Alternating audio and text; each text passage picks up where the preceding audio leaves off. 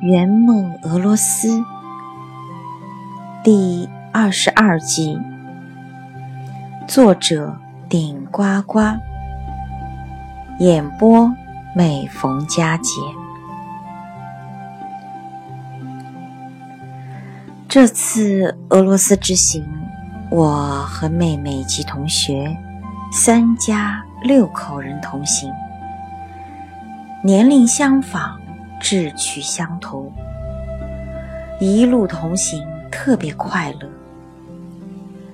你们看，我们一起合照的照片，有一种我我是被他们绑架到俄罗斯去的感觉，特别幸福。昨日讲到我妹妹，一心一意专注拍照。他说的最多的一句话就是：“看不够，拍不够。”妹夫是热心人，同行一路，得到他许多关照。但愿下一次能继续同行。我大学的同学及他先生同行俄罗斯。发觉他先生是一个特别幽默、特别乐观的人。他先生爱好美术，所以阿尔伯特大街就是他的最爱。能接受我的邀请同行俄罗斯，我将此视作对我的信任。此团。共有二三十四人，其中我还介绍两对，一对是老少组合，外孙和外公。外公七十八，他的女儿工作忙，于是就出资让儿子陪老爸圆梦俄罗斯。一路上。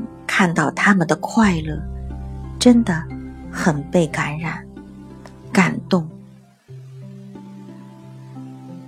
还有一对老夫妇，老伯伯八十岁，老太太七十九。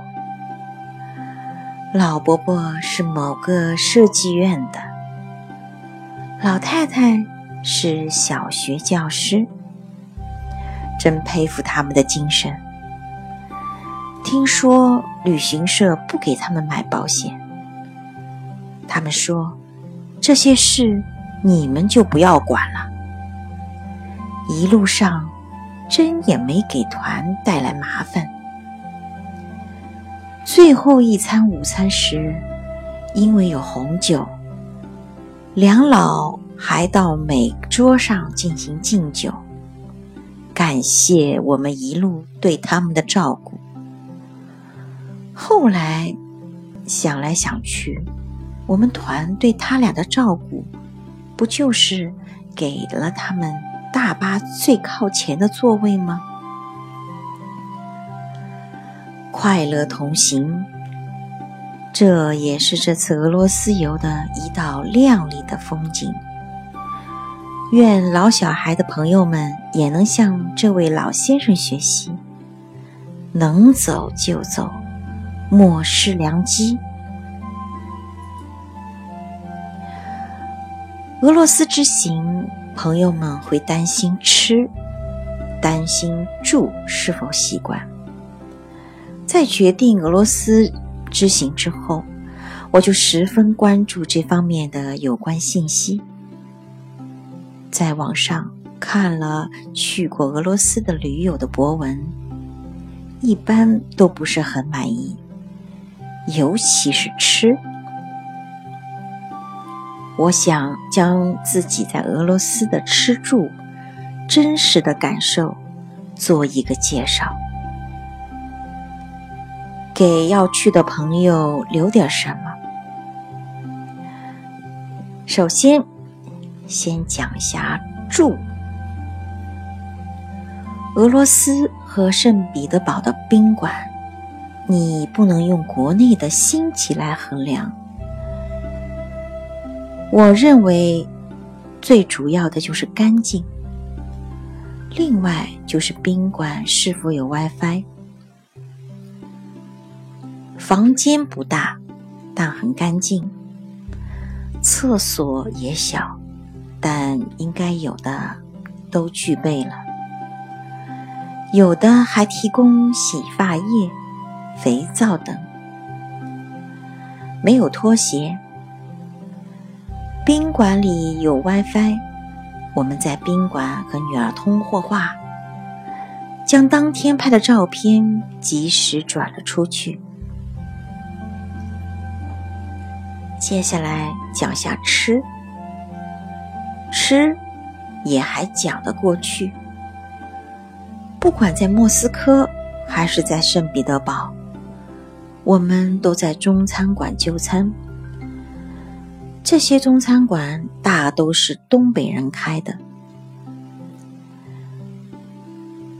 早餐有稀饭、馒头、鸡蛋和咸菜。有些凉拌咸菜还很可口。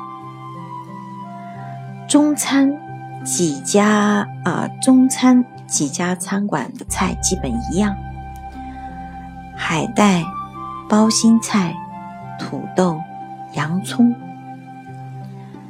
吃好是不行了，但是吃饱绝对行。因为俄罗斯啊行程中有几餐是自理，你不妨在午餐时间问老板多要点米饭，这样的你自理晚餐就够了。俄罗斯俄罗斯的行程中还有几餐是西式早餐，因为难得几次，所以很受欢迎。自助的西餐早餐的品种呢比较多，你一定不要贪，各样少拿点，喜欢就再拿，不喜欢浪费也是少量。千万要注意的是，用餐时悄悄说话，切莫让别人为此皱眉摇头。这次俄罗斯之行，我也带了电水壶，结果是白带。俄罗斯的宾馆有纯净水提供，纯净水你可以加热提取。另外，早餐、午餐时，饭店都有热水供应。俄罗斯的美景让你不再挑剔吃住，真可谓是秀色可餐。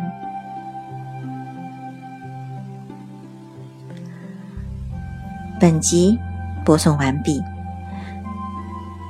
谢谢您的收听，我们下次再见。